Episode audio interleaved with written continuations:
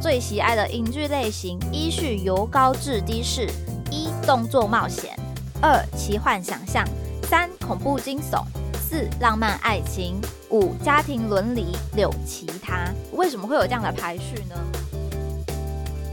嘿，我是佳佳，这个 podcast 要开始喽！如果喜欢我们的节目，就按下订阅，或在 Apple Podcast 留下五星评价哦。本集 JJ So News 来到五月第四周，一起回首近一周的搜寻趋势与热门事件吧。最近呢，台湾各地都开始有雨喽，陆续有一点解渴的好消息。所以这礼拜水库也是占了很多天的搜寻榜单啦。像是从五月十九号开始，其实陆续都有相关的关键字，还有二十二号啊、二十三号水库或者水库水位这两个关键字，其实都来到了五万笔以上的搜寻哦。不过这陆续到来的封面雨，虽然说在可能北部，像是苗栗的明德水库有泄洪的调节水量的状况。那如果回来看到高雄的话，目前的灯号缺水仍然是持续的。虽然说有一个进账了，但是要等到全面解渴呢，还是有点距离的啦。珍惜水资源这个议题，还是台湾各地需要去重视的。那其实以高雄近期来说，除了民生用水调节上的努力之外，产业面上呢，也看到很多像。再生水厂的建设新闻哦，以产业的用水量如此大来说，未来高雄如果持续要有大厂的进驻，水电都会是重大的议题啦。有好的企业进驻，也要让企业可以稳定的来营运，才可以有更长远的效益喽。下一个关键字看到的是五月二十一号台风来到了十万笔以上的搜寻。除了对水资源的期待之外哦，这个关键字不知道大家有没有心里在想说，诶，是不是有机会来放个台风假呢？今年这个马洼台风受到很大的关注度，目前已经转为强台。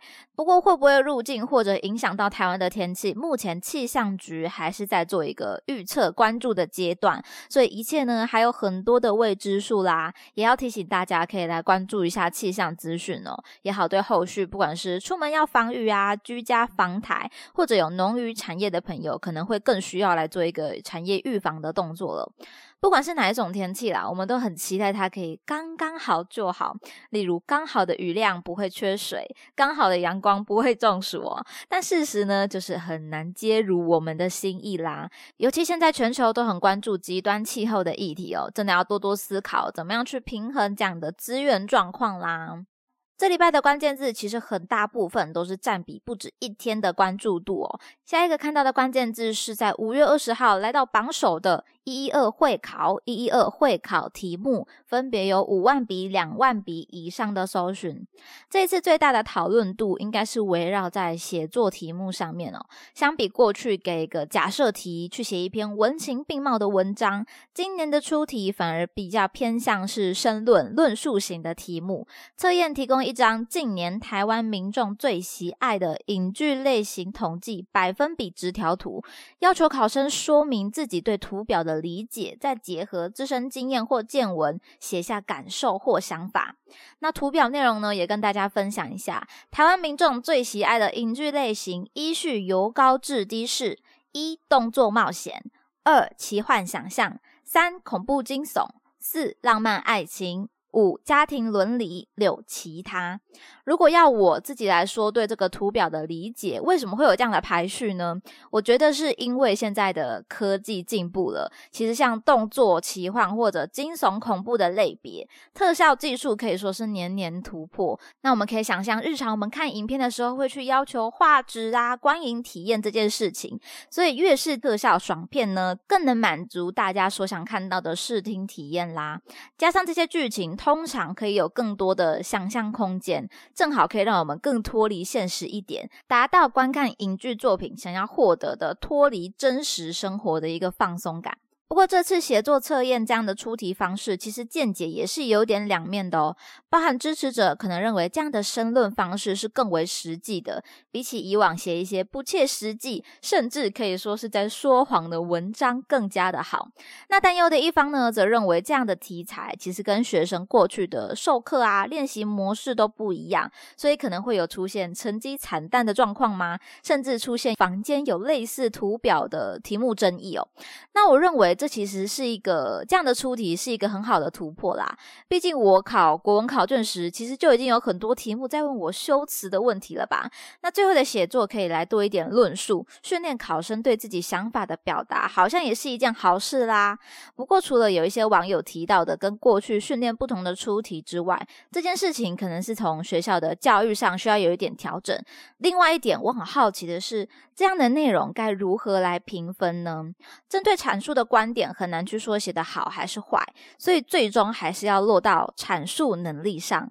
这样的话，我在撰写这个我的想法的时候，是不是也要尽量的文情并茂，搭配修辞法吗？那如果我没有华丽的词藻，但是我把我的观点写得非常的精要易懂，是不是也可以获得高分呢？写作评分应该最难的就是在这里了，大家也可以来分享一下你对这次一一二会考写作题目的任何想法吧。最后给大家个新鲜事的关键字啦，在五月二十二号，大王巨足虫这个关键字来到了五万笔以上的搜寻。基本上，我觉得我这礼拜只要打开脸书、打开社群，就可以看到这一只大王巨足虫。长相我认为是感受不到任何美味啦，但是有充分的视觉冲击。这是拉面王子在二十二日于脸书公布的文章，表示他们收到特殊食材大王巨足虫，后续将把食材制作成浓厚鱼介鸡白汤拉面，开放限量预约。后续其实他们都有在脸书上开箱这个巨足虫。从未烹煮之前到处理、蒸煮、焗烤等等的过程，所以这个画面呢，可以说是很多人是闻所未闻、很惊奇的画面，吸引网友纷纷的转分享啊、朝圣贴文，也就出现像我这样打开脸书就是满满的大王巨竹虫照的状况了。至于预约情况如何呢？首先，这碗拉面要价一千四百八十元，且仅限熟客预约哦，但仍然是贴文一出就成狂潮啦。可以理解哦，毕竟因为我一生可能也就只吃得到这一碗而已，加上如果我吃得到的话，这种限量的尊荣感就又上来了。应该也是很多相关创作者啊、自媒体经营者是趋之若鹜的，想要拍给自己的粉丝观看，再趁势创个收视啊、转发的热潮啦。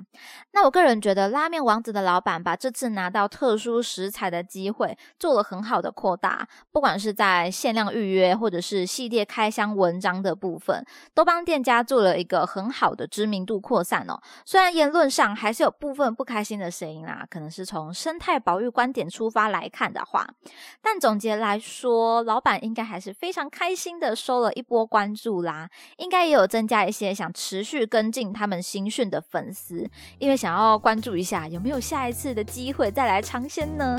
那也许这样的案例也值得我们来思考、来吸收一下啦。那么今天的内容就分享到这边，听完节目欢迎留言你的任何想法，佳佳也会一一的来回复哦。喜欢的话要记得订阅加分享，追踪 JJ News 来加入这个 Podcast 的聊天室吧。JJ s o News 系列与大家一起思考与迈进，期待您下次继续收听，我是佳佳，大家拜拜。